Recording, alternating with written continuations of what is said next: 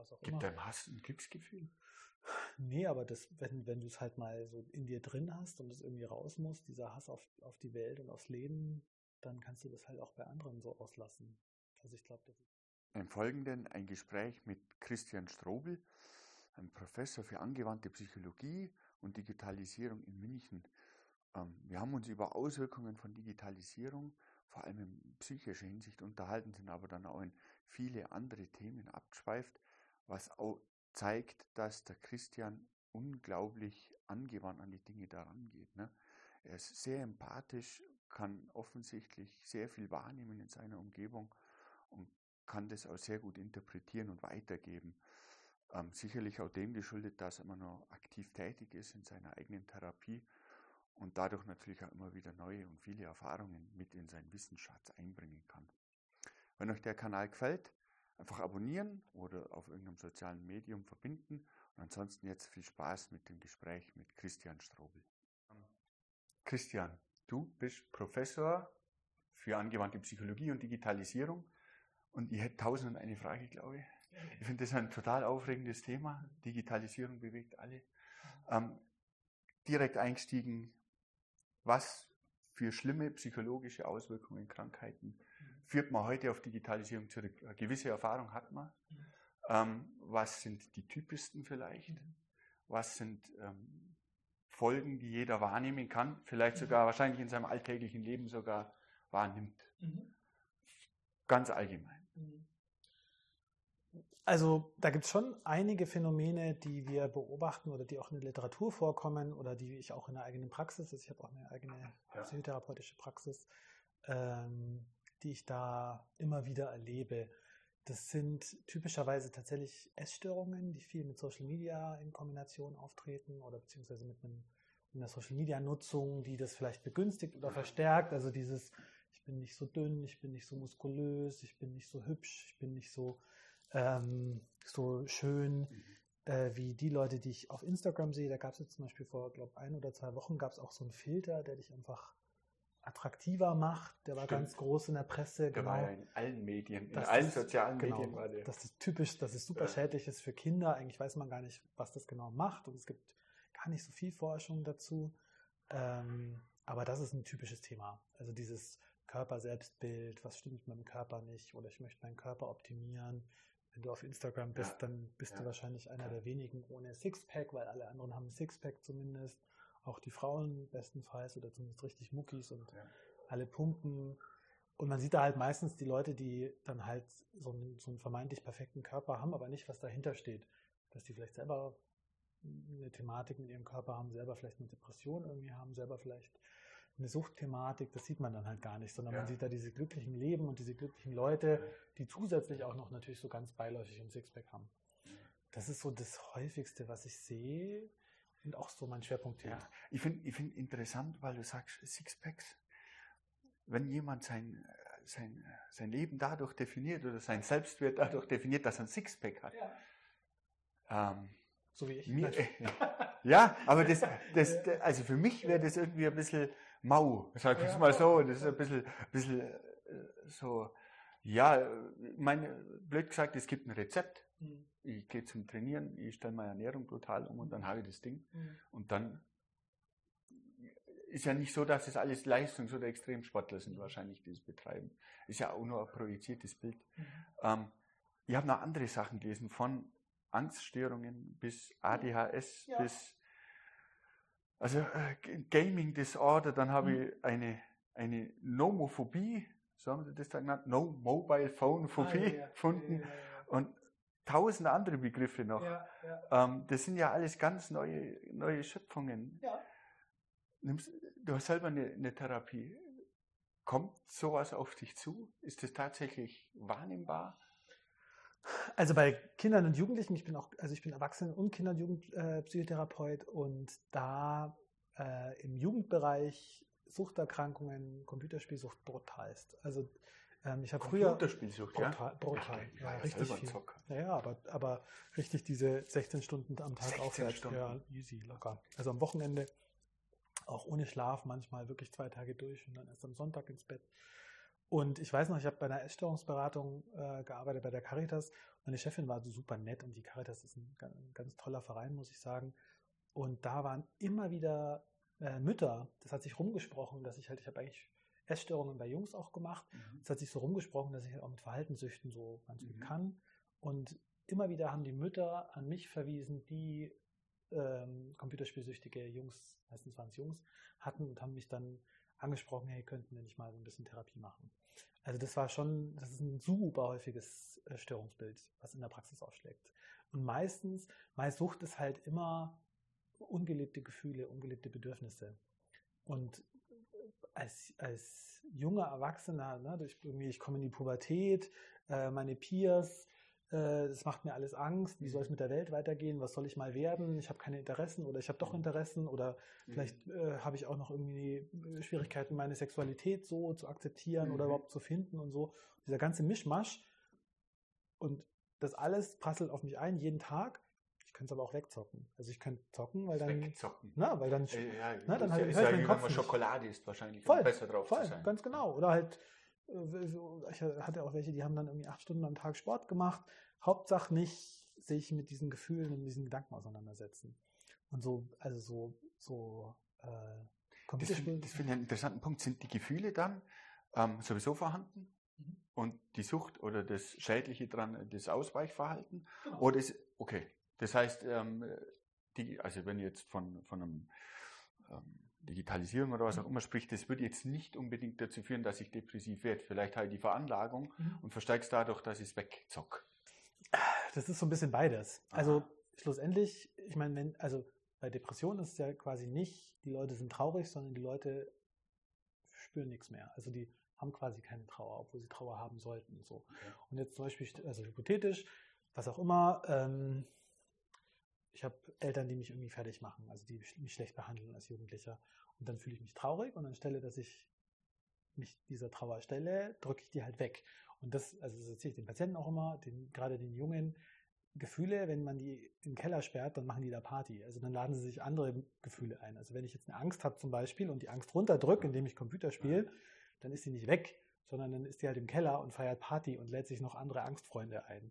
Also quasi einer, also es stimmt, da ist meistens quasi ein Gefühl, was ich nicht erleben möchte und dann zocke ich das weg. Dann wird es aber quasi dadurch mehr, weil ich es quasi nicht verarbeite, sondern zusätzlich noch, noch mehr quasi Belastung bekomme, die ich aber wieder nicht verarbeite. Also es ist ein bisschen so ein Teufelskreis und tatsächlich, ich hatte auch einen, der hat 12, 14 Stunden am Tag gezockt und der hat dann angefangen Sport zu machen wie ein Viech und hat dann auch sich Anabolika gespritzt, deswegen war er da. Und der, das war ein sehr, sehr reflektiert. Also ich mag die, das sind alles liebe Jungs in, in der Regel. Ähm, den mochte ich richtig gern. Der war wahnsinnig reflektiert und der meinte dann auch, und dann mache ich den Computer aus und dann schaffe ich es gerade so ins Bett, weil ich so depressiv bin, dass ich gar nichts mehr kann. Und dann schaffe ich es gerade noch ins Bett, schlaf, gehe in die Schule, komme nach Hause, esse, zocke, 12 bis 14 Stunden, schaffe es gerade noch ins Bett, weil ich so depressiv bin. Also mhm. da gibt es schon viele viele junge Leute, die da wirklich auch zu Recht in so einer komplexen Welt irgendwie nicht mehr wissen, wie sie sich helfen sollen. Und dann mhm. Spielt das auch eine Rolle, die Komplexität? Dass es die Menschen überfordert einfach. Ja, also gerade im Kinder- und Jugendbereich, ich habe auch, ich habe auch bei einer FOS gearbeitet und habe meinen Schülerinnen und Schülern immer gesagt, ich möchte nicht tauschen. Was das für eine Zeit ist, so als 14, 15, 16-Jähriger. Es fällt es dir selber leichter? Also ich finde es trotzdem kompliziert. Voll, total. Man, hat vielleicht die Macht besser zu, absichtlich zu ignorieren. Man hat wahrscheinlich nicht die Existenzängste, die jemand hat, der noch gar keine eigene Existenz aufbaut hat vielleicht. Man ist dem halt so ausgeliefert, gerade so als Kind und Jugendlicher, finde ich. Da nimmt einen noch keiner wahr. Da hat man in der Regel dann auch noch Eltern, die irgendwas von einem wollen, Lehrer, die was von einem wollen. Und du kannst dich nie hinstellen und sagen, stopp, das will ich nicht mehr, sondern das muss da so durch. Ist ja, der, ist, ist ja, auch der Elterndruck ein anderer geworden. Durch die Digitalisierung liest ja jeder alles Mögliche, was, was das Kind kennen muss. Und mhm. spätestens mit fünf sollte man die erste Stunde Klavierunterricht gehabt haben. Keine Ahnung. Fällt mir mal als Beispiel ein, weil das zwei oder dreimal in meiner Umgebung passiert Wirklich? ist. Ja, ja, ja, ich lasse es mal einfach so stehen. Ja. Ähm, und das finde ich, das ich natürlich auch wieder einen gewissen Stressfaktor. Ne? Man kriegt ja dann den Druck und eigentlich sollte man seine Bestätigung immer auf sich selber mhm. Also äh, zumindest ist das für mich das Effizienteste, wenn ich selber stolz auf mich bin und Mhm. nicht einfach die anderen abfeiere, wenn sie stolz auf mich sind oder Mhm. mich cool finden, oder Mhm. geil finden oder sonst irgendwas. Ja, aber das ist natürlich echt schwierig, gerade wenn du aufwächst mit sowas wie sozialen Medien, was eigentlich immer sagt, hey, vergiss nicht, dich mit anderen zu vergleichen. Mhm. Ne? Also nicht, dass du sagst, okay, das habe ich jetzt gemacht, das gefällt mir Mhm. und das war ja, bei, also bei mir war das früher so, da gab es noch, Ja. äh, also Digitalisierung war da noch echt weit weg. Und da hast du halt Dinge gemacht und dann hast du die gut gefunden oder nicht. Mhm. Aber mittlerweile machst du ein Foto, schickst es rum und dann guckst du mal, wie viele andere. Leute das gut finden, was du machst. Ich meine, das überträgt sich ja jetzt auch auf, auf die Arbeitswelt. Ne? Mit LinkedIn hat man ja genau dasselbe, liken und disliken in der Form. Und man, also manchmal geht es mir so, wenn ich das durchscroll, natürlich spielt man da mit, aber dann diese Dinge denkt man, ja, das, das steht halt auch in den Anleitungen, wie man in so einem sozialen Medium zu agieren hat, um eine gewisse erfolgreich, also eine Art von Erfolg zu haben oder eine gewisse Reichweite zu haben um vielleicht das eigene Unternehmen weiterzubringen oder was auch immer. Aber was dann da steht inhaltlich, es Mhm. ist entweder das Gleiche, was ich schon zehnmal gelesen habe oder was ich sowieso schon mal gelesen habe oder einfach ein Kommentar zum Kommentar zum Kommentar. Ne? Also das, das betrifft nicht nur die Jugendlichen jetzt, Mhm. finde ich. Gibt es das bei Erwachsenen auch oder sieht es da anders aus? Oder was heißt Erwachsenen bei, ich sage mal, Menschen, die im Arbeitsleben stehen? Ja, also gibt es sicher. Also so gerade sowas wie Mediensucht oder wie Medienabhängigkeit oder Medienmissbrauch kann man ja auch sagen. So, Ja. ähm, das gibt's schon. Und ich meine, mir geht's genauso wie dir, wenn ich dann so auf LinkedIn bin und ich bin da wirklich ziemlich immun eigentlich, ähm, weil ich es einfach nicht benutze, schlussendlich. ja. Aber wenn ich dann so mal runter, so, so durchscroll und dann gibt's da plötzlich so einen Post und der hat 25.000 Likes oder so. Dann denke ich mir so krass, wie schaffen das die Leute? Ich glaube, ich habe mal auf Facebook 130 oder 40 mal, da ist mir auch krass, wow, so viele Leute, die irgendwie das lustig finden, was ich da gesagt habe.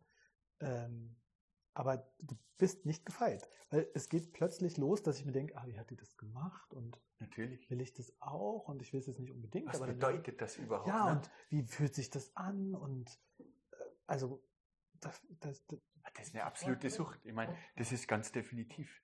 Ich meine, da, da kann ich mir auch nicht davon lossagen, ich kann das ignorieren, aber natürlich freut man sich, wenn jemand auf ein Video klickt und den anschaut. Ähm, warum auch immer. Ne? Wenn, wenn man dann reflektiert und drüber nachdenkt und sich denkt, wer ist denn das überhaupt? naja, voll. Ist das jetzt die, die Oma von meinem Nachbarn, der es halt gefällt, dass sie mich da sieht? Und was bedeutet das dann für mich schlussendlich? Gar nichts, ne? 0,0. Ne? Wenn jetzt einer einen Bot schreibt oder ein Virus, der das künstlich hochschreibt äh, oder schraubt, würde ich mich dann freuen? Ich Mhm. wüsste ja nicht. Mhm. Wahrscheinlich. Ja. Kein Schimmer. Naja, und das ist halt leider noch so angelegt. Also das dopaminerge System, was eben auch für Süchte zuständig ist, das wird da halt jedes Mal getriggert. Also du kriegst Mhm. jedes Mal, Ein Hype. genau, jedes Mal wird halt Dopamin ausgeschüttet und das Problem ist natürlich eben jedes Mal nicht, sondern irgendwann gewöhnst du dich dran, das heißt, du brauchst mehr. Und das ist natürlich das Schwierige an diesen Suchtsystemen. Das Mhm. ist ja wie bei Alkohol. Du fängst halt an mit was auch immer, Mhm. fünf Bier und fünf Mhm. Bier geben dir den Kick und halt irgendwann mal nicht mehr. Und dann brauchst du halt sechs, sieben, acht Bier. Und so Mhm. ist es tatsächlich auch mit sozialen Medien. Weil das ist, das ist ja das Fieseste an sozialen Medien. Das ist nicht mal, dass du jedes Mal eine Verstärkung bekommst, also jedes Mal Mhm. quasi ein Like und dann Dopamin, sondern intermittiert. Das heißt quasi unregelmäßig. Und das ist die fieseste Form von Sucht. Also quasi unregelmäßig einen Kick zu bekommen, ist quasi die, das süchtigmachendste, was man überhaupt haben kann. Da gibt es doch so ein Experiment mit Stromschocks, oder? Ganz genau. Die, die, bei, denen, bei denen man nicht weiß, wann sie kommen, die stressen einen brutal. Das ist bloß genau die andere Richtung. Genau, und andersrum gibt es tatsächlich auch das gleiche Ja. Experiment mit Futter. Dass man halt, also Ratten, die eben Ja. unregelmäßig nicht bei jedem Mal das Verhalten zeigen, sondern macht man auch bei Hunden, glaube ich, im Training so Ja. als Goldstandard, dass man den eben nicht jedes Mal verstärkt, sondern jedes zweite, dritte, vierte Mal. Dann weiß ich nicht so ganz genau, wann ich verstärkt werde und dann finde ich es noch besser. Vorfreude. Dann will ich ist noch mehr. man Weihnachten. Ja, voll, ja, total, ja, man, genau. man weiß, was ja, ja. kommt, man weiß aber nicht. genau. Also, Ja, wenn du jedes Mal nach dem Aufstehen ein Geschenk kriegen würdest, dann würdest du auch denken, ja, ist ja nett. Aber wenn du vielleicht nur jedes dritte, jedes vierte Mal unregelmäßig du überraschend, das ist noch viel besser natürlich. Voll. Wenn plötzlich einer dasteht. zack, Hier. bist du drin. Ah, das ist ja toll. Ja. Ähm, was mich auch noch interessiert, ähm, auf die Arbeitswelt bezogen, ne, es kommen ja immer mehr, mehr Einflussnahmen der digitalen Welt auf, unser, auf unsere Arbeitswelt ganz aktuell, um so einfach zu sagen, dieses ChatGPT macht ja unglaublich vielen Menschen Angst, dass sie ersetzt werden. sind das Ängste, die, ähm, ich sage mal, die wirklich schmerzhafte Auswirkungen haben können? Oder sind das einfach Ängste, die jetzt gerade in unserem Generationenwechsel hinterlegt sind? Wie siehst du das? Mhm. Naja, also als klinischer Psychologe sehe ich erstmal quasi jedes Gefühl als valide und mhm. Äh, wahr an, weil quasi mhm. Gefühle entstehen ja immer als, also sie sind ja wichtig und die sind ja auch immer subjektiv natürlich mhm. ähm, und haben erstmal immer ihre Berechtigung. Mhm. Ähm, und das haben wir ja bei allen möglichen Dingen jetzt auch zum Beispiel bei der Corona-Pandemie gesehen mit mhm den Ängsten, die da entstanden sind, mhm. war ja tatsächlich auch immer die Leitlinie, die Ängste ernst zu nehmen und nicht runterzuspielen und zu sagen, na, das ist jetzt ein Schmarrn und mhm. die müssen halt quasi, was auch immer, müssen sich halt dran gewöhnen, sondern man hat ja auch versucht, die Leute, also Leute aufzuklären, diese Ängste aufzufangen, in allen, äh, nein, also in quasi alle Richtungen. Ich äh, beziehe da jetzt gar keine Stellung, sondern einfach, also ist es schon immer wichtig, mit den Ängsten irgendwie zu arbeiten. Ähm, aber diese Technikangst oder dieses, äh, da gab es ja dann auch so ein paar Artikel, ChatGPT zum Beispiel, so der Terminator ist jetzt echt. Ne? Also mhm. quasi diese Story vom Terminator, von dieser AI, die sich dann verselbstständigt. Und das wird natürlich angeschürt von. Ist das wirklich die Angst, die Angst vom Terminator, der uns alle kennt? Gute Frage. Also ich, ich, glaube, ich glaube, der Mensch hat halt immer Angst vor Dingen, die er nicht versteht, die aber quasi Zugriff auf ihn haben. Das ist ja das gleiche, wie wenn ich im Meer schwimme. Also es gibt ja viele Leute, die im Meer Angst haben zu schwimmen, weil ich halt einfach nicht sehe, was unter mir ist. Und quasi dieser Gedanke, da ist was, was ich nicht erklären kann, wo ich nicht reingucken kann, was aber jederzeit eine Bedrohung für mich darstellt. Da könnte jederzeit ein Hai kommen und mich packen so. Das ist noch nicht mal der Hai. Ah. Also im, im, Meer schwimme ich nicht so gerne im Schwimmbad. Das, das müsste man, da müsst ihr jetzt lügen. Ja. Ich weiß auch nicht, wem es nicht so geht. Also vielleicht ja. gibt es jemanden mit Sicherheit. Mai und ich, ja, und ich glaube, ich meine, das ist ja bei, bei Angstpatienten genauso wie bei Leuten, die einfach eine Angst haben. Das sind ja immer quasi, also du hast ja immer die Sorge vor etwas, was, was eben nicht da ist, aber da sein könnte zum Beispiel.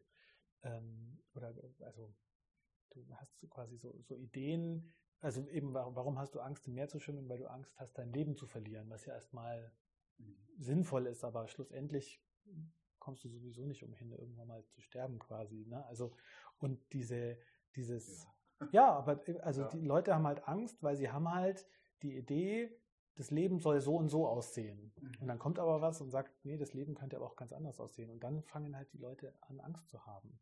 Mhm. Das ist ja die Frage, wie es dann aussehen müsste. Also die, die Frage ist ja, oder was, was interessant ist, was für den Arbeitgeber interessant wäre, wie kriege ich es hin, dass diese Ängste ähm, erst gar nicht entstehen. Wie hm. führe ich so eine Technologie ein? Ich glaube nicht. Wie, wie, wie, kann man an die Menschen, an die Technologie ran? Ist einfach nicht. Hm.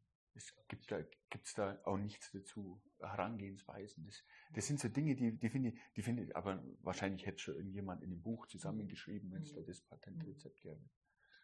Und eben schlussendlich eben, äh, also alle Gefühle, die Menschen haben, haben ja ihren Grund und haben auch eine Ursache, die nachvollziehbar ist. Auch wenn man die Leute fragt, dann kann man die ja. Gedankengänge nachvollziehen.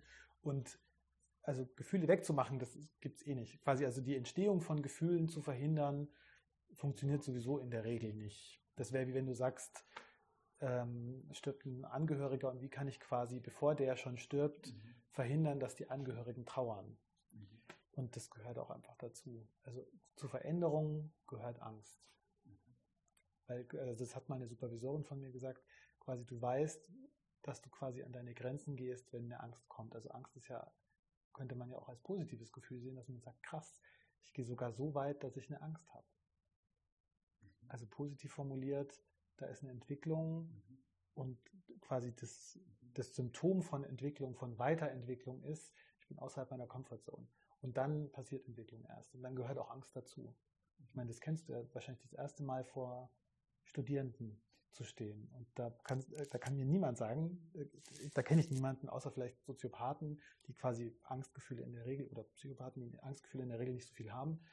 Aber sonst hat jeder Angst, weil es außerhalb deiner Komfortzone ist und es wird leichter. Aber mhm. also ich stimme dir zu. Es gibt aber verschiedene Arten von Angst. Mhm. Es gibt eine mhm. Angst, der ist mal ausgeliefert mhm. aus Unsicherheit und mhm. das ist eine, ähm, eine fokussierende Angst. Mhm. Keine Ahnung man hat ja das im Griff, es kann ja nichts passieren, man ist alt genug und kann sich den, das Mantra wiederholen, was soll denn passieren? Was soll denn passieren? Es gibt andere Ängste, denen ist man ja machtlos ausgeliefert, wenn man, keine Ahnung, eine schwere Verletzung hat und da liegt und nicht weiß, was jetzt passiert. Das sind ja dann ganz andere Ängste, vermute ich mal. Ähm, wie sieht denn das aus? Diese KI zeichnet sich ab, dass sie völlig überlegen sein wird. Mhm. Wenn wir bei dem Thema sind, mhm. zeichnet sich ab. Keine Ahnung wann. Muss ja nicht in zehn Jahren sein. Mhm. Aber es ist wohl abzusehen, dass viele, viele, viele, viele, viele, viele Arbeiten deutlich effizienter mhm. von so einer Maschine erledigt werden. Ähm, was macht es mit, mit den Menschen oder mit der Menschheit oder der Gesellschaft, mhm. wenn, wenn, wenn quasi, äh, sagen wir mal, eine Kernkompetenz, man hat ja einen gewissen Lebensinhalt, mhm. in dem man sich strukturiert und der wird ja gewissermaßen dann ähm, weggenommen, ist vielleicht das falsche Wort, aber wird diskreditiert. Mhm. Man muss sich, man muss sich auf andere Grundlagen abstützen. Und ich glaube, das, ist die, das ist die große Sorge von vielen, kann ich mir vorstellen, dass die einfach ersetzt werden. Ne? Also, dass das quasi, was ich mein Leben lang gemacht habe, dass das plötzlich, dass ich meine Existenzgrundlage oder meine Daseinsberechtigung so ein bisschen verliere. Ja. Das, das hätte aber zur Konsequenz, dass man was Neues macht oder was Neues machen müsste. Ne? Genau, aber das ist natürlich auch wieder mit Angst, mit Unwohlsein, also was Neues zu lernen ich weiß nicht, wie es dir geht, aber das ist für mich jedes Mal eine Herausforderung. Ja. Und das ist halt jedes Mal mit einem Kraftaufwand verbunden, wenn du eine neue Vorlesung ist der Kraftaufwand. Also, ja, das stimmt alles, was, was du sagst. Das finde ich, finde ich, finde ich richtig, aber das, das ist ja auch die, der Reiz der Herausforderung, oder? Ja, für dich. Okay. Aber es gibt ja auch viele, die sagen, boah, lieber immer das Gleiche machen.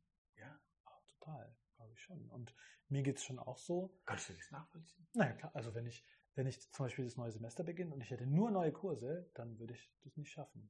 Sondern ich brauche okay, schon. Vom Arbeitsaufwand, ne, vom Arbeitspensum genau, her. Total. Und manchmal, und tatsächlich, also das kenne ich auch aus der Praxis, man darf nicht vergessen, wie viel, wie viele Päckchen die Leute auch manchmal tragen.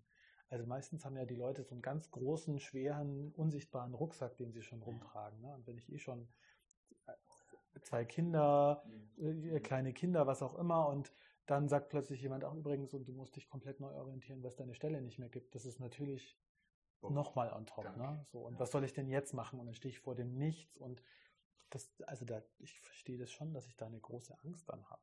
Mhm. Also in meinem Bereich habe ich da quasi keine Sorgen, weil ChatGPT wahrscheinlich Psychotherapeutinnen und Psychotherapeuten, das wahrscheinlich auch eben Hochschulprofessorinnen und Professoren erstmal nicht ersetzen wird. Aber es Findest ist, du? Ich sehe da zum Beispiel jetzt, im, im, wenn ich jetzt an Unterricht denke, ich habe das mal probiert, ich habe da eingegeben, der soll mir hier eine Erstsemestervorlesung machen oder das heißt die erste Vorlesung im Semester für Automatisierungstechnik. Das ist nicht schlecht, was da rauskommt. Mhm. Ne? Und jetzt kommen die, die Modalen dazu, die auch noch Videos generieren können. Das wird sicher in zwei, drei Jahren soweit sein, dass ein Video auch rausfällt, schätze ich mal. Und dann könnte man einen Großteil der Lehre ersetzen. Natürlich gibt es andere Bereiche in der Lehre, die nicht ersetzbar sind. Mhm. Ich denke, da, da, da, müssen wir uns ja auch umorientieren. Jetzt in, in, in, die Richtung Coaching vielleicht. Ich weiß nicht, das ist ein blödes Wort. Mhm. Keine Ahnung. Nee, nee, aber es macht schon Sinn. Und Mai, ich glaube, aber ich glaube, diese Diskussion gibt es ja auch schon länger, auch jetzt zum Beispiel in unserem Beruf.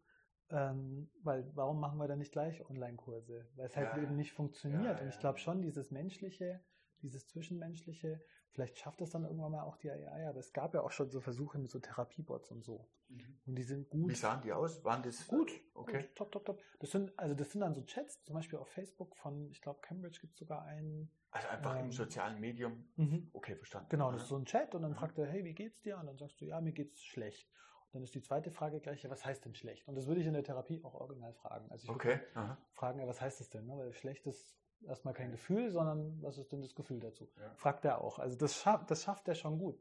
Aber der kommt immer wieder auch tatsächlich zu dem Punkt, wenn es halt um schwierigere, komplexe menschliche äh, Probleme geht oder zum Beispiel sowas, was man über Empathie oder Gefühl lösen kann. Also zum Beispiel in der Therapie geht es ganz oft bei so Übertragungs- oder Gegenübertragungsphänomenen darum, dass ich quasi das Gefühl des anderen wahrnehme, spüren kann. Mhm.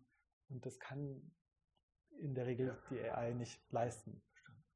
Kann, kann, also jetzt auf den Menschen bezogen kann man das trainieren. Empathie ähm, nehme ich immer wieder wahr, wenn das in gewissen Leitungspositionen nicht vorhanden ist. Das sind die schlechten Chefs, in Anführungszeichen. Kann man das trainieren? Schwierig. Also es kommt immer darauf an, wenn jemand, also es gibt gewisse Persönlichkeitsstile oder auch Störungen oder auch gewisse Grunderkrankungen, die einfach eine Empathiefähigkeit reduzieren. Ich glaube, man kann, man kann das schon. Hm? Grunderkrankungen, was ja, heißt das? Ja, also zum Beispiel ähm, so eine, ich sage, ich nenne es mal so, so, Persönlichkeitseigenschaften, die zum Beispiel in Richtung Asperger gehen. Wenn man so eine Asperger-Neigung hat zum Beispiel. Okay, oder Autismus-Spektrum, da gibt es mhm. ja auch, mhm. ähm, die sagen ja oftmals, es fällt ihnen so schwer, Gefühle richtig einzuordnen, also mhm. so einen empathischen, empathischen, natürlichen Umgang mit dem anderen. Mhm. Oder eben Soziopathie und Psychopathie, die mhm. quasi auch biologisch oftmals mhm. keine, wenig Spiegelneuronen haben, dann eben wenig Empathie erfahren können oder wenig mhm. Empathie haben. Und mit denen kann man schon so kognitive Empathie trainieren. Also quasi, dass die verstehen, wenn ich den anderen feuer, dass es ihnen damit nicht gut geht oder dass ich niemanden umbringen soll, weil das ist schlecht so. Das kann man schon machen. Und, das, und die halten sich dann auch an die Regeln, aber so grundlegend. Das sind Regeln. Genau. So, das sind kognitive Regeln, aber grundlegend dieses Gefühl Die Emotion ist nicht da. Man verhält sich wie eine Regel, man ja. verhält sich nicht sein Bauchgefühl nach wahrscheinlich. Voll. Und ich meine, das kennt, das kennt wahrscheinlich jeder, wenn jemand, der einem nahe steht, traurig ist, dann spürt man das manchmal wie so ein Stich ins Herz oder so. Das kannst du nach, nachvollziehen, genau. Oder wenn jemand was Trauriges erzählt und man so berührt wird, dann ist das ja oftmals auch irgendwie, hat das mit dem Gefühl des anderen zu tun, der sich eben traurig. Oder wenn wir Bambi anschauen. Bambi. Genau, so. naja, genau, voll. Aber ja, das, das sind auch Arten von Empathie, glaube ich. Ähm, du hast vorhin schon angefangen, ich fand das interessant, dass ähm, das auf den Körper zurückreflektiert, was Digitalisierung macht. Ne? Das hat ja, du hast es vorhin gesagt, ne, von, von Hungerwahnsinn bis Trainingswahnsinn, passiert ja da alles. Mhm. Ähm, wie hatten das die Selbstwahrnehmung an sich geprägt, diese Digitalisierung? Mhm. Haben die Menschen jetzt eine andere Brille auf, durch die sie sich betrachten? Oder ähm, kann man oder sollte man immer noch eine, eine Selbstwahrnehmung üben oder trainieren, die es einem erlaubt, das neutral zu sehen? Ich meine, es, uns setzt ja alles eine Brille auf. Früher gab es Bücher. Mhm. Wenn man ein gewisses Buch liest, wird man sich selber und die anderen Menschen anders sehen. Ja. Und das ist jetzt mit der Digitalisierung genauso. Mhm. Das ist einfach ein, ein Teil davon, ähm, der uns da prägt, oder hat es eine andere Charakteristik, mhm. weil es auch so schnelllebig ist? Also ich glaube, es, halt, es kommt halt immer darauf an, für was ich digitale Medien nutze. Ne? Also ich kann ja. natürlich digitale Medien nutzen, was ich zum Beispiel total gern mache, mal auf YouTube irgendwie irgendwelche Dokus angucken. So. Ja. Und ich glaube, das ist ja auch eine Nutzung von digitalen Medien, die jetzt nichts mit mir erstmal wahrscheinlich negativ macht. Die macht mir ein bisschen Wissen, ja. macht mir ein bisschen Unterhaltung, aber. Ich fühle mich jetzt weder schlechter noch besser danach, vielleicht ein bisschen besser, weil ich denke, ach cool, wieder was gelernt, aber, aber dann gibt es natürlich, und das ist ja zum Beispiel sehr toxisch, äh, soziale Medien passiv konsumieren. Das heißt, ständig Bilder von anderen sehen, ständig mich selber mit Bildern von anderen vergleichen, da hat man zum Beispiel herausgefunden, dass es eine wahnsinnig, wahnsinnig toxische Nutzung das, das bedeutet, ich schaue mir die ganze Zeit Bilder von anderen an. Instagram. Also zum Beispiel Instagram. auf Instagram und ich poste nicht selber, weil das ist tatsächlich gar nicht so schädlich, hat man herausgefunden, sondern das ständige Vergleichen mit den Posts von anderen, die sehr viel mehr in Urlaub fahren als ich, sehr viel, ein sehr viel glücklicheres Leben, vermeintlich sehr viel schöner Leben, sind. Sehr viel schöner sind, genau. Mhm. Und ich glaube, also ich, das ist immer so abgedroschen oder man kann sich da so wenig drunter vorstellen, aber achtsamer Umgang mit digitalen Medien. Das ist halt wichtig, dass ich wirklich auch weiß, zum Beispiel eben diese, ich, ich zum Beispiel eben, wenn ich weiß, dass ich, dass ich so passiv solche Sachen konsumiere, dann reglementiere ich das halt und dann mache ich es halt nicht mehr so viel. Gibt es da Faustregeln? Also ich glaube, Faustregeln gibt es nicht so richtig. Ich glaube eher, man merkt schon den Impact von sowas. Das merkt man schon. Und wenn man mal ganz ehrlich ist und achtsam ist, das ist, wie wenn du, was auch immer, wenn du in die Sauna gehst oder Sport machst und danach merkst du, dass es dir besser geht, dass du dich mhm. irgendwie frischer fühlst oder irgendwie kräftiger mhm. oder mhm. stärker oder irgendwie selbstbewusster. Und den gleichen Effekt gibt es ja auch in negativ. Das ist ja wie wenn man, was auch immer, nach, wenn man mal ganz viel getrunken hat, Alkohol, mhm. Alkohol trinkt und am nächsten Tag fühlst du dich mies. Und dieses Miesgefühl, das ist halt da sehr stark, weil es halt einfach sehr stark ist. Mhm. Aber das gibt es auch im Kleinen. Und selbst wenn ich dann ein, zwei Stunden passiv Social Media konsumiere, dann soll ich, sollte ich mal darauf achten, was das mit mir macht. Mhm. Und das kann man schon auch üben, eine Achtsamkeit, was macht das digitale Medium mit mir, mhm. würde ich schon sagen. Gibt es andere Techniken, die einem darüber weghelfen? Meditation oder Ja, zum Beispiel. Was? Genau, also einfach ein achtsamer Umgang, also so ein im Hier und Jetzt sein. Und ich glaube, das ist ja oft so, ähm, also ich war auf einer Lesung vor zwei Tagen und der meinte, weil er wollte natürlich sein Buch verkaufen, der war ganz ja. süß, der meinte, naja, also sobald ich quasi mich nicht mehr hinsetzen kann und ein Buch lesen, sondern meine Gedanken es nicht mehr schaffen, quasi zu stoppen und ich dieses Buch lesen kann, dann sollte ich ganz schnell irgendeinen Termin bei einem Psychologen oder bei einem Meditationscenter ausmachen. Der meinte halt, also quasi sobald ich in so einem achtsamen Zustand verweile, ist es völlig okay, mal in Medien abzuhängen und mal irgendwie hirnloses Zeug zu machen. Aber sobald es quasi muss ist, sobald ich nicht mehr aufhören kann, in sozialen mhm. Medien abzuhängen oder mhm. Und dann noch was gucken und noch was gucken. Also auch YouTube ist da natürlich, kann, kann schwierig werden im, im Konsum. Äh, und sobald ich das aber machen muss oder merke, das tut mir nicht gut und ich mache es trotzdem, ähm, dann wird es natürlich richtig schwierig. Mhm. Wie ist denn das, wenn ich das auf Kinder beziehe ähm, und auf Erziehung? Was, was kann man da treiben? Ich finde das immer schwer. Man, man, man, man kommt bin als Erwachsener mit dem allen in Kontakt gekommen, Sandy kam, bla bla bla. Und man hatte schon eine gewisse gefestigte Meinung von sich und dem, was man da wahrnimmt. Und so ein Kind wächst jetzt da auf und ich kann mich nicht da reinversetzen. Ja, schwierig. Ich kann es nicht nachahmen oder, oder nachvollziehen eigentlich, mhm. so wie es mein, meine Kinder jetzt zum Beispiel wahrnehmen würden. Mhm. Was kann ich äh, oder gibt es Möglichkeiten zu erkennen, dass da was schief läuft oder ich, es wäre schön, wenn man ein Mittel hätte, ein mhm. Werkzeug. Aber vielleicht bin ich dazu pragmatisch. Aber die gibt's. Also ja. tatsächlich gibt's schon, ja, ja, gibt's schon. Also ähm, ich arbeite schon auch viel mit Sozialarbeiterinnen und Sozialarbeitern, ah. die in der Kinder- und Jugendarbeit sind. Und da gibt's immer wieder das Thema Medienkonsum bei Kindern und Jugendlichen und es gibt schon gewisse Leitlinien. Also Regeln wie Genau, so ab wann? sieben so und so lang ja. und das erste Handy erst ab. Es gibt da schon so ganz klare Regeln. Aha. Und an die kann man sich eben halten.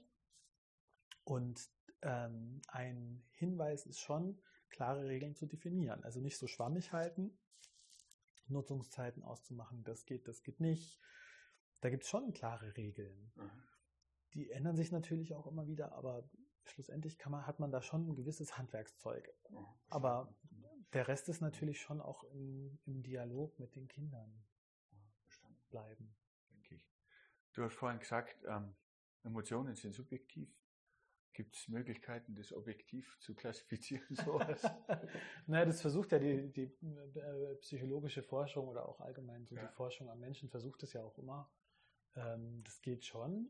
Machen wir ja auch mit Patientinnen und Patienten. Ne? Also so Niedergeschlagenheit und Angst. Gibt es da eine, eine, Skala dann? Ja. Aha, okay. Es gibt das ist zum Beispiel das Back Anxiety Inventory, das misst halt die Angst, die man so hat, oder Back Depression Inventory würde die Niedergeschlagenheit versuchen. Das, das ist eine Skala, die ist äh, im, am Durchschnitt der Menschheit geeicht. Genau. Okay. Einer, einer nicht klinischen und einer klinischen Population. Und da wird halt, da werden, da wird schon versucht, Gefühle quasi so zu objektivieren. Funktioniert halt eher so mittelgut. Also meistens macht man. Was bringt einem die Aussage, wenn ich weiß, der hat jetzt fünf Depressionen oder was auch immer Gefühl? Also die, die äh, politisch so ein bisschen unkorrekte Antwort ist wahrscheinlich, das bringt mir erstmal, dass die Krankenkasse es zahlt, weil ja. ohne Diagnose gibt es ja. keine Therapie. So, also mhm. ich muss quasi für die Krankenkassen nachweisen, dass da eine Verstanden, Störung eine Zahl. vorliegt, genau, okay. dass da eine affektive Störung zum Beispiel vorliegt äh, oder eine Angststörung oder was auch immer. Äh, mir bringt es was, um natürlich einzuschätzen, es gibt natürlich da auch Verzerrungen, gerade so Leute, die sagen, hey, mir geht es gar nicht schlecht und dann und dann guckt man sich so diese Fragebögen an und denkt sich, oh Gott, der hat ja eine schwere Depression und der sagt, ja, jetzt wo ich so lese, das stimmt schon alles. Also so Bagatellisierungseffekte kann man da halt ganz gut quasi überprüfen. Wie werden diese Fragebögen aufgebaut? Sind das, ähm, ich würde es jetzt als, als, als Physiker ganz blöd mhm. gesagt, ich würde aus beliebigen Fragen auswählen, ja. die Leute das beantworten lassen, am besten 500.000 Menschen. Ja alle diese Fragen beantworten lassen ja. und dann äh, Statistik betreiben. Und von diesen 500.000 Leuten müsst ihr aber am besten alles vorher wissen, ob sie gewisse Krankheiten haben. Und dann könnt ihr an den Häufungen quasi feststellen, wo die hingehen. Oder werden die Fragen so gestellt, dass sie auf das Gefühl hindeuten. Das ist doch dann wieder gefährlich, wenn, wenn das jemand beantwortet und es checkt. Der will doch jetzt nur wissen, ob es mir gut geht. Klar, Aha. klar. Aber das, also quasi das Gute ist ja, also selbst, Naja, also das Gute ist ja, die Leute, und das ist ja das Praktische an der Psychotherapie, außer es geht tatsächlich um so Rentenbegehren oder so. Ja. Weißt du, also wenn die Leute Ja. was davon haben, dass sie den Test beeinflussen, dann so. sind die ja sinnlos, aber die haben ja dann davon nichts. Also wenn der mich anlügt, dann hat der davon nichts, außer dass er keine richtige Therapie bekommt. So. Gibt es das trotzdem? Voll, klar. Hatten wir immer Also, wieder. dass sich die Leute selber bescheißen quasi. Ja, beziehungsweise eben gerade so, wir hatten immer wieder Patienten mit Rentenbegehren und da sagt man zum Beispiel auch, Jetzt ohne Rentenbegehren meine ich. Wenn einer wirklich kommt und sagt, er hat hier was, aber eigentlich ist er in so einer Spirale drin, wo er sich denkt, ah, ich habe das und ich will es euch allen beweisen, dass ja, es so ja, ist. ne? klar, ja, das gibt's schon auch, klar. Aha. Oder sowas wie Hypochondrie oder zum Beispiel was ganz Schwieriges bei Angststörungen ähm, oder bei Somatisierungsstörungen. Also Somatisierungsstörungen sind so körperliche Symptome, die ich habe, die eigentlich eine zugrunde liegende Angst oft zum Beispiel im Hintergrund haben. Aha. Und das war ganz oft so, also das waren Patienten, die kamen dann rein, haben am ganzen Körper gezittert vor lauter Angst. Und dann hat man denen den Fragebogen gegeben und da kam null raus. Und dann hat damals meine Supervisorin auch gesagt, das ist völlig normal bei Somatisierungen, dass die so tun, als hätten sie keine Angst. Nee, mir geht's gut. Das ist halt mein Herz. Mein Herz ist in, oder mein Magen macht Schwierigkeiten und ich war schon zehnmal beim Arzt, nichts gefunden. Mhm. Also das gibt es schon, dass es so Störungen gibt oder so, so diese Münchhausen äh, Hypochondrie-Ecke von wegen ich oder vielleicht auch mein Kind. Es Mhm. gibt ja auch in Münchhausen bei Proxy, dass die Eltern Mhm. ihre Kinder krank machen Mhm. und die fälschen dann natürlich, was geht, aber das ist Teil der Störung. Mhm. Und ich denke mir halt auch immer, also ich hatte auch einen, mal einen Patienten in der Psychiatrie, ähm, der kam wegen Rentenbegehren und die, da hat die Station immer gesagt, ja, und das simuliert man, das simuliert man. Und ich dachte mir so, naja, kann schon sein, aber dann ist ja trotzdem was mit ihm nicht Richtig. ganz okay, Ja. wenn der sich quasi monatelang in die Psychiatrie begibt und so tut, als wäre, dann ist das ja auch Das ist quasi auch die krank. Erkrankung. So. Ja. Genau, und deswegen, also diese, diese psychotherapeutisch, psy- psychiatrische Diagnostik, ähm, da gibt es mittlerweile spezielle Verfahren, die im, im Rechtskontext angewendet werden. Also zum Beispiel, wenn man sich diesen Amber Heard versus Johnny Depp Prozess anguckt. Mhm. Diese klinischen Psychologinnen und Psychologen im forensischen Kontext, also quasi mit Straftätern oder mit quasi juristischer Implikation, da gibt es immer wieder so Fake-Fragen, die quasi, also bei Trauma, die so tun, als würde man ein Symptom von Trauma abfragen, aber das eigentlich gar kein Symptom von Trauma ist. Und wenn dann quasi jemand sich denkt, haha, da, da kreuze ich an, dass ich das ganz viel habe, dann ist es ein Hinweis darauf, dass die Person lügt. Und so tut, als würde sie eben jetzt gerne ein Trauma diagnostiziert bekommen. Und das sind tatsächlich aber extrem aufwendige Fragebögen, die, ich glaube, neun bis elf Stunden dauern, die manchmal, da muss man wirklich mehrere Tage Bis an. elf Stunden. Naja, Und das zerpflügt einen ernsthaft. voll. Also- Die funktionieren richtig gut. Ja. Naja, voll. Die sind im forensischen Kontext erprobt an Tausenden und Abertausenden von Du Leuten. würdest da voll drauf vertrauen quasi auf so eine Aussage. ah, die sind schon richtig gut mittlerweile. Ich, ich kenne mich nicht aus, aber wenn, wenn irgendwas fundiert ist Ja. und wenn, wenn neun oder elf Stunden hört sich danach an, dass man gewissermaßen einige Bereiche abgrast in dem Gehirn. Also die sind so, so komplex, dass selbst wenn du den Test vielleicht auch schon selber durchgeführt hast als Psychologe oder Psychologin, dass du trotzdem nicht wüsstest, wie du da antworten musst bei dieser Fake-Frage, was dass es kein, dass es nicht gefaked ist. Also Das das ist ja- ist, die sind das- schon das richtig gut gemacht. Hinweis. Voll. Das ist ja interessant. Wissen das, ähm, was mir auch interessiert, Burnouts nehmen zu ohne Ende. Liegt das an Digitalisierung? Also Burnout quasi ein Teil von Burnout und Burnout ist jetzt, also gibt es jetzt als Diagnose gar nicht mehr. Das war ja so eine Z-Diagnose, das heißt quasi eine Diagnose, die man so als Zusatzkodierung vergeben Okay. konnte zu. Depressionen. Das waren immer in der Regel Depression die Grunderkrankung und Anpassungsstörungen, dann hat man noch Burnout draus gemacht. Das gibt es jetzt nicht mal mehr als Zusatzkodierung, sondern Burnout ist quasi eigentlich gestrichen. Gibt es gar nicht mehr. Das heißt, jetzt hat man eine Depression, weil das Wort verbrannt ist.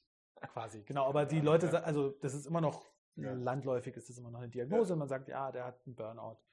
Ähm, und ganz häufig ist quasi ein, ein Teil von Burnout dieses, die eigenen Gefühle und eigenen Grenzen nicht, nicht wahrnehmen. Und ich würde schon sagen, dass so digitale Medien beitragen dazu, dass ich nicht mehr so achtsam so im Hier und Jetzt bin, sondern ich weiß nicht, wie es dir geht, aber wenn du von einem sehr anstrengenden Arbeitstag nach Hause kommst und in dein Handy starrst, dann bist du nicht im Hier und Jetzt, weil es gerade vielleicht auch anstrengend wäre, im Hier und Jetzt zu sein. ne? Du bist müde, du bist erschöpft. Man könnte ja auch einfach schlafen. Aber das fällt mir auch schwer.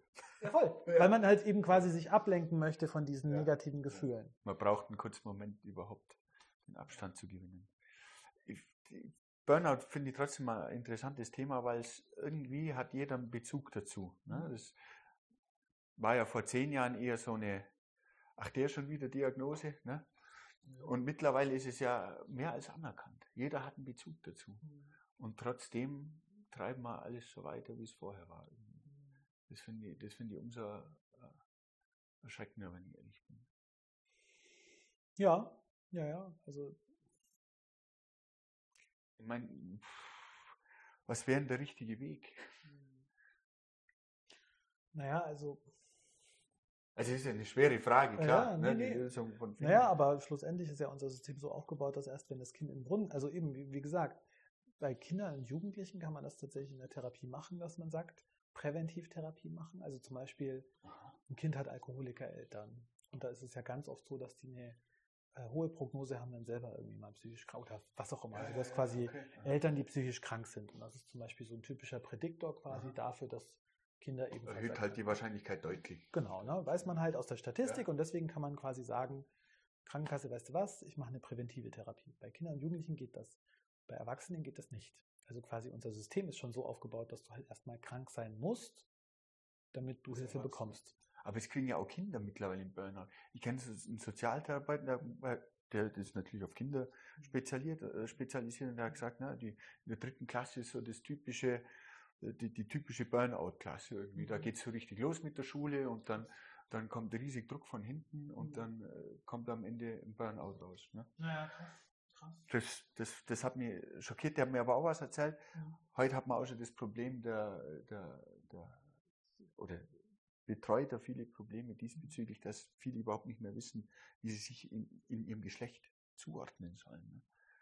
Das finde ich interessant, weil Mhm. aus, aus, aus meiner Sicht ist ja so, das, das liegt halt fest, das, das treibt jeder so, wie er sich fühlt. Ne? Mhm. Und das hat aber eindeutig zugenommen. Das heißt, es wird von außen beeinflusst. Mhm. Das widerspricht sich gewissermaßen in, in meinem Weltbild ein bisschen. Ne? Mhm. Es, es ist ja alles in Ordnung, es ist ja alles gut, wie es funktioniert. Aber dann kann ich von außen auf den Bereich Einfluss nehmen, scheinbar, ähm, den ich jetzt gedacht habe, dass der mir zumindest gehört, für meinen Teil. Mhm. Aber das heißt auch, man könnte ein Geschlecht anerziehen.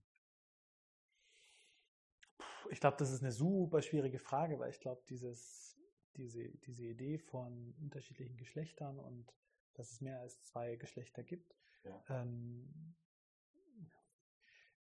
das ist ein, also ein Riesenthema, weil ähm, ich, also Kinder- und Jugendtherapeutinnen, die ich kenne, äh, die sagen, das wird manchmal tatsächlich schon quasi, ähm, da wird manchmal ein bisschen Schindluder getrieben von äh, Kindern und Jugendlichen, um sich so abzugrenzen und zu Aha. sagen, da bin ich lieber mal gar nichts und äh, Eltern lasst mich in Ruhe. So, ne? Was man halt früher gemacht hat mit, ähm, ich höre Me Metal oder ich höre. Punkrock. Mhm. Ähm, da gibt es schon, sagen diese Therapeutinnen, die befreundet mit mir sind, sagen schon, dieses Phänomen gibt's. Das sind aber wenige. Und ich glaube, das ist halt schwierig, ähm, weil für viele ist es natürlich ein Segen, ihr eigenes Geschlecht definieren zu können. Und ich muss ehrlich gesagt sagen, ich glaube, ich hätte es damals auch cool gefunden, mich damit offener auseinandersetzen zu können. Mhm.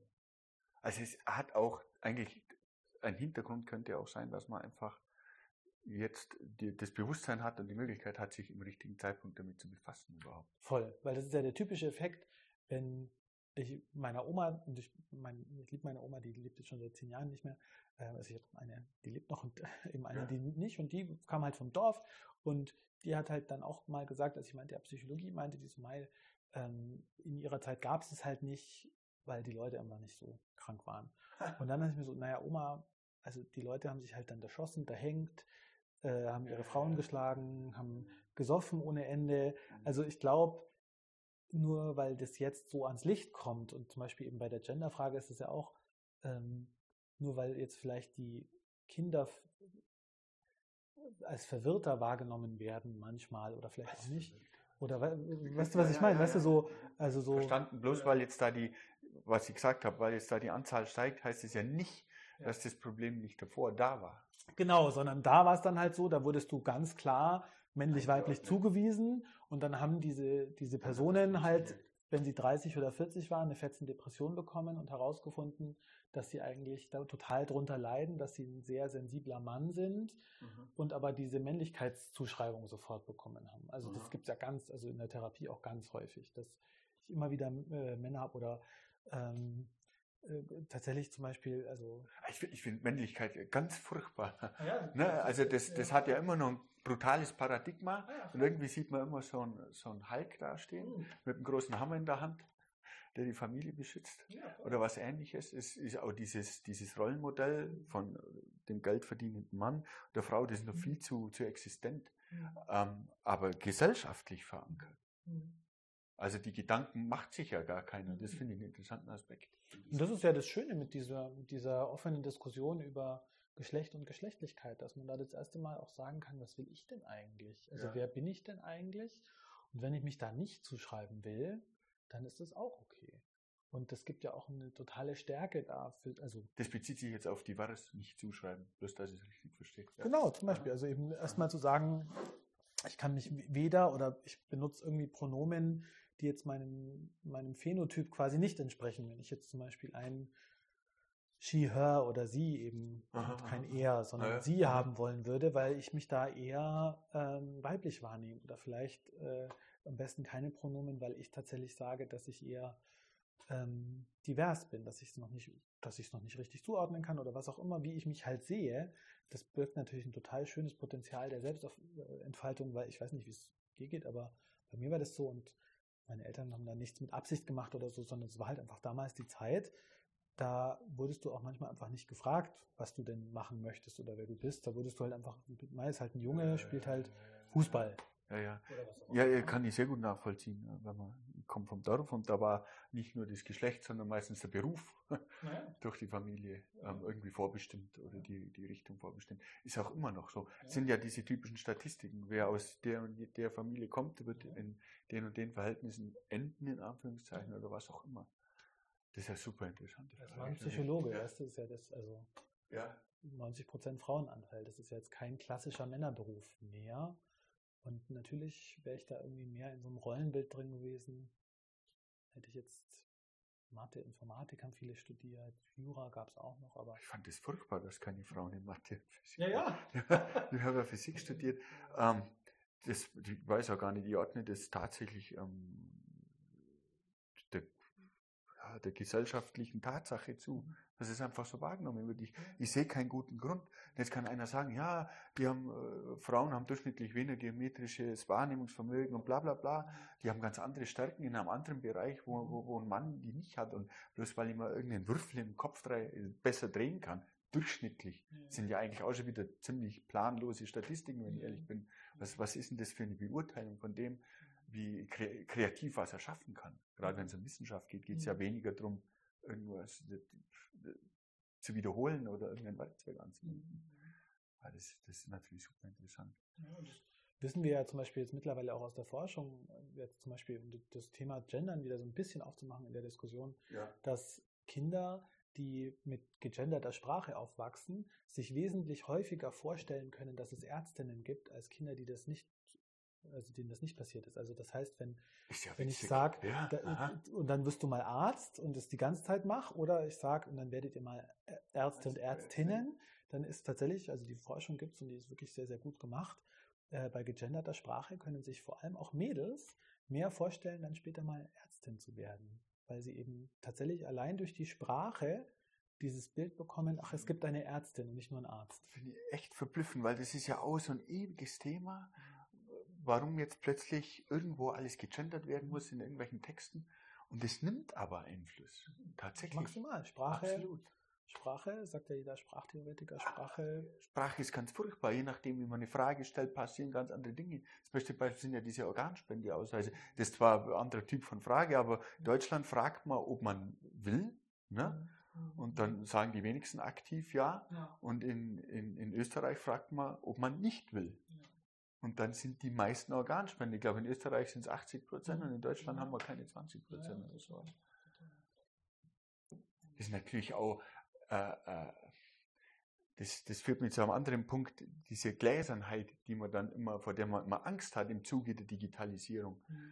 Wie stehst du da dazu? Also ich persönlich, mein Standpunkt ist eher der, na, das ist halt ein Teil von, von der Umwelt und das ist halt so. Ich, Ja, leider auch total so. ich bin, ja, Ich aber da ich, keine Hemmungen leider. ja, nicht, dass ich mich bloßstellen will in der, in der, in der, in meiner Umgebung, aber mir ist das, mir ist es eigentlich prinzipiell wurscht, Ich meine, das ist ja jetzt nichts, was, was Neues oder was es zum Verbergen gab irgendwann mal oder sowas in der Art. Das ist ja interessant. Ja, das, also man sollte da schon vorsichtiger sein und ich, also ich kann da echt nur von mir sagen, dass ich es halt leider nicht bin. Also ich bin da irgendwie sehr offen und denke so, naja gut. Aber ähm, da gab es ja auch Diskussionen, gerade zum Beispiel mit so Plattformen wie TikTok oder so, ne, dass Ja. das natürlich Datenschutz schwierig ist. Ähm, und es macht schon Sinn, und Generationen vor unserer Generation sagen auch immer was, und dafür bin ich auf die Straße gegangen, dass ihr jetzt eure ganzen Daten wegwerft und wir haben damals noch protestiert gegen sowas. Daten wegwerfen, die, das interessiert doch die Leute nur, seitdem irgendjemand ein Preisschild daran gemacht hat. Mhm. Davor hat es doch niemand Mhm. interessiert. Irgendwann hat mal jemand gesagt, die machen Geld damit Mhm. und vor allem die Deutschen haben Panik gekriegt, um Gottes Willen, da verdient jemand Mhm. Geld mit, Mhm. mit, mit meinen Daten. Ja. Davor war das doch allen egal. Das ist halt auch wieder so ein Dystopie-Szenario, ne? so quasi der gläserne Bürger, die gläserne Bürgerin. Und dann werde ich da manipuliert und dann äh, ist mein Leben vorbestimmt Ja. dadurch, dass Ja, ne, ja. ein Algorithmus sagt, du hast doch gestern die Schuhe gekauft, magst du nicht auch noch die. Hose? Ach, danke. Ja, man, man, man wird ja ständig manipuliert, oder? Wie stehst du zum freien Willen? Also Mhm. ich, ich habe das, das, das ähnelt dem. Wenn einer sagt, du wirst ja dann manipuliert, denke ich mir, naja, ich, ich habe jetzt hier oben nicht wirklich die Möglichkeit, äh, mich tatsächlich, ähm, sagen wir mal, philosophisch gesehen frei zu entscheiden. Ich, ich sehe das nicht so, da bin ich zu sehr Naturwissenschaftler. Ich habe das Gefühl, das ist vorbestimmt, das, das schadet mir aber nicht. Das tut mir nicht weh, das fühlt sich gut an, also einmal frei, weiter damit. So Quantenphysikmäßig. So, Ja, was weiß ich. äh, Quantenphysik wird ja wieder, Willen, so. Quantenphysik wird ja wieder irgendwo dann äh, einen Zufall, einen reinen Zufall mit reinbringen, Ja. aber beides ist kein freier Wille, wenn Ja, man sich ja, überlegt. genau. Egal, wenn alles exakt vorbestimmt wäre, ist es kein freier Wille und wenn alles im reinen Zufall unterliegt, ist es auch kein freier Ja, Wille. total. Ähm, Und mir fehlt die, die Entität, die drüber steht und diesen freien Willen überhaupt definiert. Ich kann das noch nicht mal richtig frei, äh, definieren, wenn ich ehrlich Mhm. bin. Das fehlt mir. Daran liegt es wahrscheinlich auch, dass ich dem gegenüber, dass ich beeinflusst werde, Mhm. nicht so kritisch gegenüberstehe. Mhm. Spielt das eine Rolle bei Erkrankungen, dass man Angst hat, sich komplett von außen gelenkt durchs Leben zu bewegen? Also bei Psychose auf jeden Fall manchmal. Okay, bei so einer ausgewachsenen Paranoia, da kann, kann es schon manchmal sein, dass man denkt, es sind höhere Mächte, die einen da steuern wollen und so. so das war ja. Corona, ganz Ja. schlimm. Ne? Mhm. Und es war tatsächlich interessant, weil das haben die Studierenden in jedem, also während Corona auch immer gefragt. Aber also als ich dann paranoide Schizophrenie erklärt habe, die so, hm, das klingt ja so ein bisschen wie die Leute, die da von höheren Mächten sprechen, die eigentlich am Werk sind, oder dieses QAnon, also zum Beispiel, dass es da einen ausgelesenen Zirkel gibt, der äh, Kinderblut trinkt. Da gibt es ja diese ganzen Verschwörungstheorien, ne? also diese ganzen krassen Verschwörungstheorien. Da gab es tatsächlich viele Studierende, die gesagt haben so, ach, das klingt ja, das klingt ja wie Verschwörungstheoretiker. Und dann meinte ich, naja, eine gewisse Begründung hat es schon. Also bei, bei einer Paranoia sagt man eben auch, also der Klassiker bei einer paranoiden Schizophrenie ist tatsächlich, dass man sagt, naja, überall ist das FBI, was einen versucht zu lenken und was einen abhört und so. Und tatsächlich der gemeinsame Nenner ist, dass es halt, also quasi man sagt, also eine Theorie ist eben, dass es das Ich stabilisiert. Das heißt, dass quasi die Paranoia dre- dreht sich ganz viel um mich. Also warum sollte das FBI an mir interessiert sein? Und der Verschwörungstheoretiker sagt, macht ja quasi genau das Gleiche. Ja. Irgend, irgendein kleiner Zirkel von Leuten möchte mich manipulieren, aber ich habe es verstanden und da geht es ja ganz viel um. Ich wichtig weiß es. bin. Besser als ihr alle. Ne? Genau.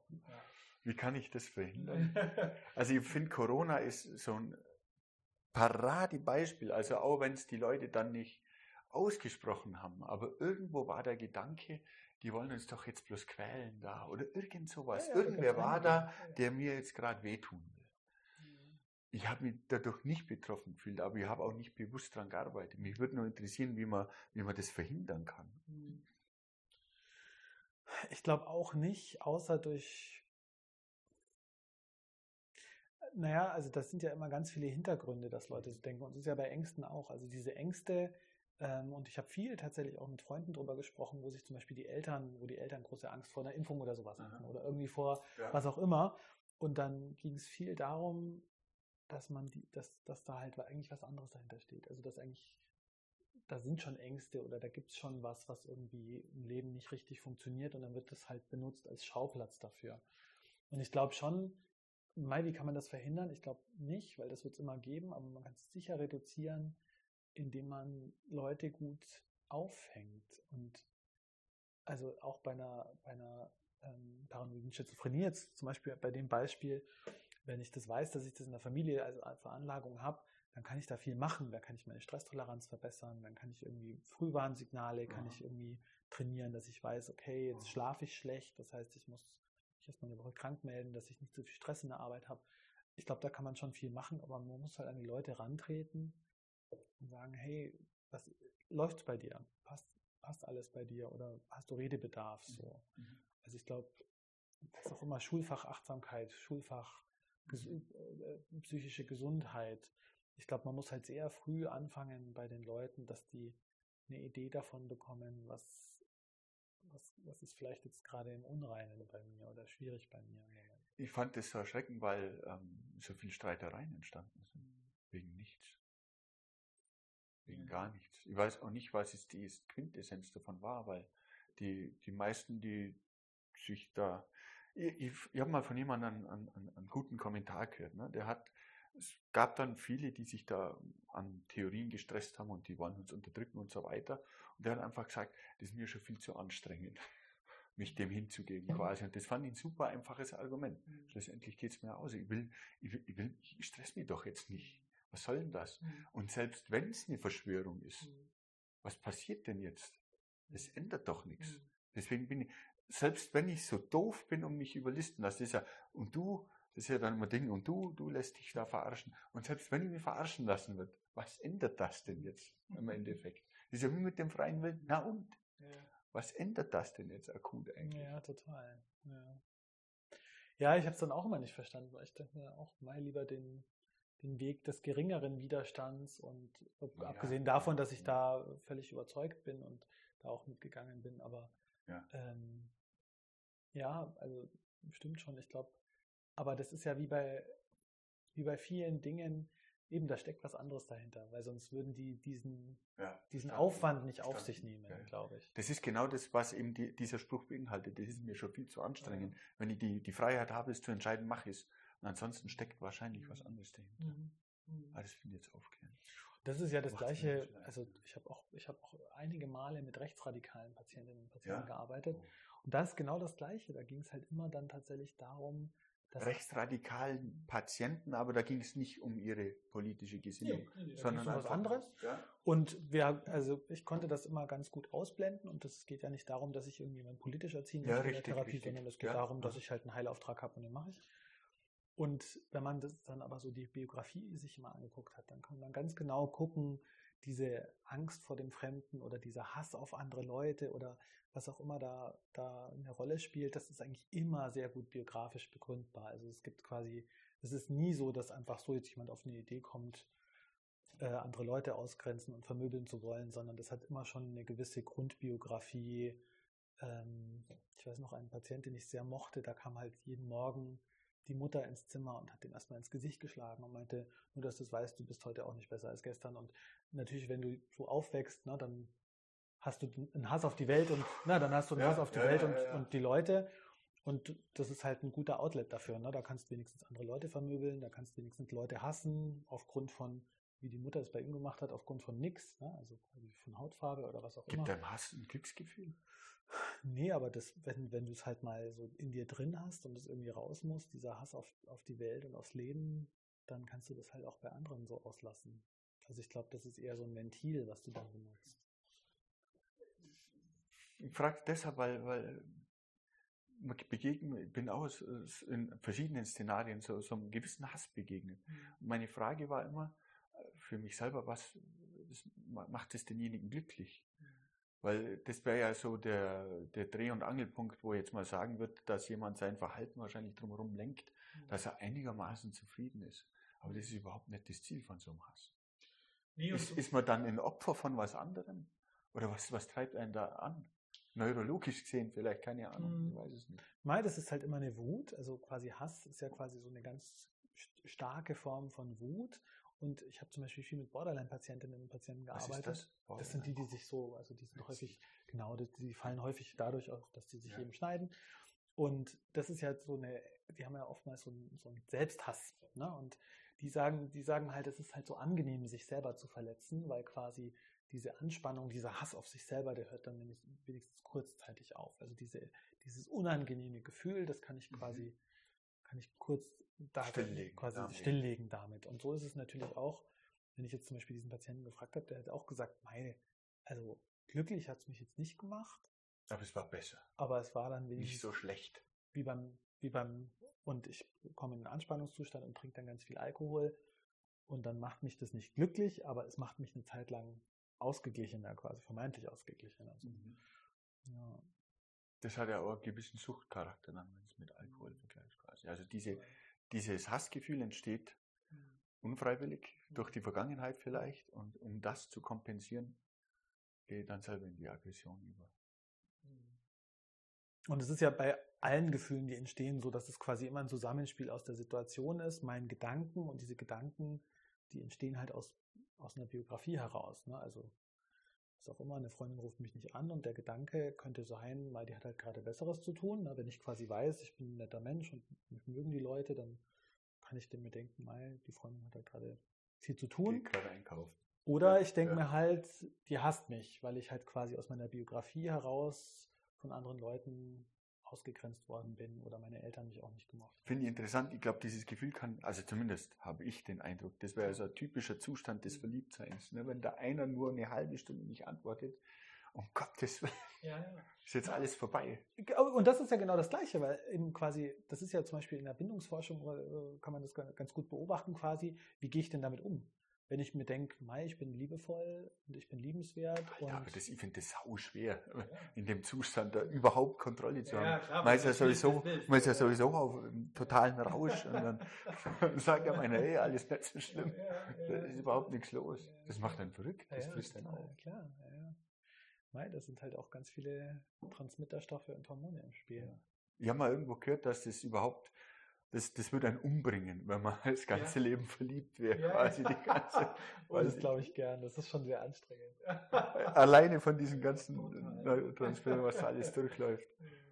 Finde ich, finde ich auch einen interessanten Standpunkt, ne, wenn man dann überlegt, was tatsächlich ausgeschüttet wird an körpereigenen Drogen, mhm. das ist der reine Rausch. Ne? Total, voll. Als ich das ja. gehört habe, denke ich mir, das ist ja abgefahren. Da kann keiner mehr zurechnungsfähig sein. Deswegen passieren wahrscheinlich also schlimme Die Natur macht es schon gut. Ja. Ähm, ja, um auf die Angst nochmal zurückzukommen, eine Utopie wäre es ja einfach weniger zu arbeiten, wenn wir ersetzt werden von den Maschinen. Mhm. Was hältst du da davon? Und das ist total interessant, weil ich finde, das ist in den Köpfen der Leute, habe ich so das Gefühl, gar nicht so drin, sondern quasi dieser Gedanke, ich muss dann immer noch unendlich viel arbeiten, damit ich mir die Miete leisten kann. Aber dieser Gedanke, dass wenn automatisierte Prozesse führen ja auch dazu, dass tatsächlich der Wohlstand steigt mhm. und die Leute dadurch vielleicht auch weniger arbeiten müssen. Das ist tatsächlich gar nicht so das häufig drin. Nicht, ne? Ich nehme das auch überhaupt nicht wahr. Ja. Vor allem jetzt auch in Bezug auf den Fachkräftemangel ist das gerade, ich sage es viel zu oft, aber das ist einer der Auswege, den wir gehen müssen oder einer der Wege, den wir beschreiten, beschreiten müssen.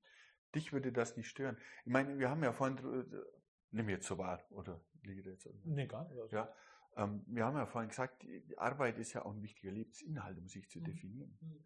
Den würde man ja dadurch reduzieren. Mhm, ist ja super.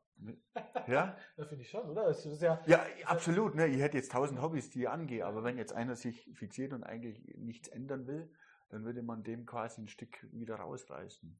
Das ist vielleicht aber auch gar nicht so gesund.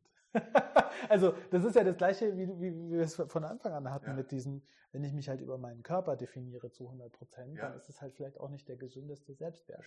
Ne? Und wenn ich quasi da mich halt zu 100 Prozent ja. durch meine Arbeit definiere, dann, dann ist das, das auch nicht der gesündeste. War das auch zu wenig am Ende. Ich meine, und du kennst es ja vielleicht irgendwie dann in Semesterferien, nicht, dass ich da in ein Loch fallen würde, aber dann denke ich mir schon, ach ja, krass, jetzt bricht ja quasi so ein großer Teil meines Lebens weg, die Lehre, ne, ja, so. Ja, ja, Und was mache ich denn jetzt erstmal? Ne? Das ist schon so, dass man sich denkt, was mache ich denn erstmal? Ganz ehrlich, das kommt bei mir gerade wieder auf. Ich hatte kleine Kinder, da weiß man ständig, was man zu tun hat. Aber das, das, ist, ja, das ist ja sehr positiv belegt, aber das stimmt absolut. Also das, das, das, das stimmt natürlich. Man steht erstmal da. Also bei mir kommt dann außer Funke von, ich weiß nicht, ob es schlechtes Gewissen ist, aber dieses Gefühl, hey, ich muss ja jetzt irgendwas machen. Ich muss ja irgendwas tun. Am Ende kommt dann dabei raus, dass ich genau eine Woche im Jahr nichts tue mhm. und ansonsten immer irgendwie irgendwas treibe. Ja, sick. Ja, meine, meine Frau verarscht mich schon die ganze Zeit, aber das ist in Ordnung. die, die darf das ruhig. Ne? Ja. Ich hätte noch eine abschließende Frage. Was ist denn dein Sinn des Lebens? Ich finde das deshalb interessant, weil ähm, manchmal hört man, kriegt man als Antwort, das ist Glück. Manchmal kriegt man aber als Antwort was ganz anderes. Mhm. Ähm, deswegen finde ich das einen interessanten Aspekt, einfach zu sehen, wo man denn überhaupt einen Sinn finden kann Leben mhm. als Anhaltspunkt. Also ich habe das ja viel mit Patienten und Patientinnen gemacht ähm, und es gibt so eine Therapieform, die heißt ACT. Da geht es quasi darum, ähm, herauszufinden, was sind meine eigenen Werte und lebe ich denn danach. Und die Annahme ist quasi, dass psychische Erkrankung entsteht, wenn ich nicht nach meinen Werten lebe. Und ich bin so ein Schicksalsmensch und ich habe, ich glaube, jeder Mensch hat irgendwie, hat, also es gibt einen Platz für jeden Menschen und da sollte er, er oder sie eigentlich sein. Und ich glaube, dass diese Frage quasi ein sinnvolles oder ein erfülltes Leben stelle ich mir jetzt tatsächlich zum Beispiel in meinem Fall jetzt gar nicht, weil ich das Gefühl habe, ich bin genau zu 100 Prozent da, da, wo ich sein soll. Und es fühlt sich richtig an. Und ich glaube, dass, deswegen stelle ich mir die Frage quasi gar nicht, weil ich Vertrauen darin habe, dass ich genau da bin, wo ich sein soll und genau das mache, wofür ich da bin. Irgendwie. Es fühlt sich so an, so, ich mache mhm. das, wofür ich, wofür ich geboren bin. So. Und ich mhm. glaube, wenn man, das sollte bestenfalls oder zumindest man sollte da nah hinkommen an so eine Idee von, das fühlt sich richtig an. Und wenn es sich richtig anfühlt, ich glaube, dann ist es ein sinnvolles Leben. Und wenn es sich nicht richtig anfühlt, dann passiert eben oftmals Burnout, Erkrankung, was auch immer. Und dann viele Patienten oder Klientinnen sagen tatsächlich danach, die Krankheit hat mir geholfen, mein Leben zu überdenken und ich war völlig falsch in der Beziehung, in der Arbeit, in der Wohnung, in wo auch immer. Und Gehört dieses Drama dazu? Blöde Frage. Also jeder hat seine Schicksalsschläge, hat, hat sicher auch mhm. einige zu tragen. Ist das, ist das wohltuend für den späteren, für die spätere Sicherheit oder das, ähm, das Lebensgefühl oder mhm. ich kann das nachvollziehen. Es geht ja nicht darum, irgendeinen Sinn zu erfüllen, mhm. würde ich genauso beschreiben. Deswegen ist, äh, finde das impliziert immer, wenn man nach dem Sinn des Lebens fragt, mhm. gibt es eine, eine, große Instanz, die macht dann einen Haken dahinter, ja, ja, du hast den Sinn des Lebens gefunden. Das ist ja nicht so. Wenn man glücklich ist, glücklich in Anführungszeichen, das mhm. kann man ja auch übertreiben. Glücklich kann man sich ja auch künstlich machen mit allen möglichen mhm. Dingen. Mhm. Ähm, deswegen fand ich die Beschreibung gut, am richtigen Fleck zu sein, dann passt es. Und oftmals habe ich aber das Gefühl, ähm, wenn jemand, äh, Beispiel, ne, in meinem Dorf, da hat jemand zu meiner Hochzeit eingeladen, das war damals der Dorfälteste, der ist mittlerweile gestorben, der war so 87 Jahre damals, als wir ihn eingeladen haben, der hat über den Zweiten Weltkrieg erzählt und dem seine Frau ist ganz früh gestorben und weiß Gott, was für Schicksalsschläge da dahinter stecken. Aber der war einfach am richtigen Fleck, genauso wie du das beschrieben hast. Und oftmals begegne ich den Menschen, wo ich auch das Gefühl habe, da ist was okay, die sind am richtigen Fleck. Und meistens kommt aber so eine Geschichte davor, mhm. die irgendwie sowas initiiert hat, das zu überdenken. Ist das typisch oder ist das nur reiner Zufall, dass mir das so, so vorkommt? Mhm. Also ich meine, das ist jetzt alles meine, meine Sicht der Dinge, aber ja ich glaube tatsächlich, dass wir einen relativ guten Instinkt und ein Bauchgefühl haben dafür, was uns gut tut und was nicht. Und ich glaube, das wird, das wird uns sehr früh aberzogen, durch Schule, durch was auch immer. Ne? So, oh ja. ich, ich glaube schon, dass, also so, ich finde, so Kinder haben noch ein relativ gutes, intuitives mhm. Gefühl mhm. dafür, was ist gut und schlecht. Die müssen auch noch was zu essen. Voll, genau. Ja, typischerweise, ne? So Hunger- und Sättigungsgefühl wird uns mhm. aberzogen. Mhm so, ja komm, du musst auf jeden Fall essen, bis du, äh, bis der Teller leer ist und stell dich nicht so an oder. Das wird gegessen und das nicht so viel. Genau, und wenn ich keine Oliven mag, dann muss ich sie trotzdem essen, bis ich sie mhm. essen. So, also das wird uns ja alles irgendwie aberzogen, dieses intuitive Gefühl. Und ich glaube, dann ist es völlig selbstverständlich, dass ich irgendwann mal irgendwo rauskomme, wo ich vielleicht total unglücklich bin, es aber gar nicht wahrnehmen, dass das nichts für mich ist. Mhm. Also bei mir war das zum Beispiel so, als ich habilitiert habe, da wusste ich gar nicht, dass das eigentlich, dass so eine Uni-Professur gar nichts für mich ist, weil ich eigentlich Forschung gar nicht so gerne mochte, sondern Lehre. Und bis ich da mal durchs Coaching drauf gekommen bin, das hat echt gedauert. Und ich finde das auch irgendwie so nachvollziehbar, dass wir halt vielleicht nicht alle sofort unserem Bauchgefühl folgen, das ist jetzt gerade richtig und gut für uns. Ich glaube, dann ist es normal und eben die Theorie jetzt von ACT sagt, dann bist du halt krank, wenn du quasi nicht nach deinen Werten lebst und nicht nach dem, was in dir steckt, sondern nach, oder Rogers sagt das auch, nach quasi so Conditions of Worth, also quasi, du bist nur was wert, wenn du das und das Mhm, studierst, mhm, wenn du, Mhm. was auch immer, Mann und zwei Kinder, Frau und drei Kinder oder Mhm. was auch immer dir gesagt wird, dann stellst du das gar nicht in Frage, sondern machst es halt und dann bist du halt kreuzunglücklich, wenn du es hast und denkst, hä, ich bin aber gar nicht glücklich, weil es Ja. eigentlich nicht aus dir kommt, Ja. sondern quasi aus deinem Umfeld, was dir nur sagt, dass du was wert bist, wenn du schön bist, reich bist, was auch immer. Mhm. Aber wenn das gar nicht so dein Ding ist, dann wirst du da halt unglücklich. Und das ist ja ganz, ganz oft so, dass sich dann die Leute auf die Suche begeben, wer bin ich und was will ich eigentlich. Und die dann sagen, und das hat quasi, mein- das hat mein Leben verändert, weil ohne diese. Erkrankung hätte ich es nicht gecheckt. war ein Punkt davor, der mich, der mich dazu getrieben hat, alles zu überdenken. Mhm. Finde ich, finde ich faszinierend, darüber zu sprechen. Das Mhm. ist, das ist, ein- ja, da- das ist ein weites Thema, was den Sinn des Lebens betrifft. Ähm, ja, Christian, vielen Dank. Es hat mir abs absolut gefreut. Ja, danke dir. Super interessant voll. mit dir zu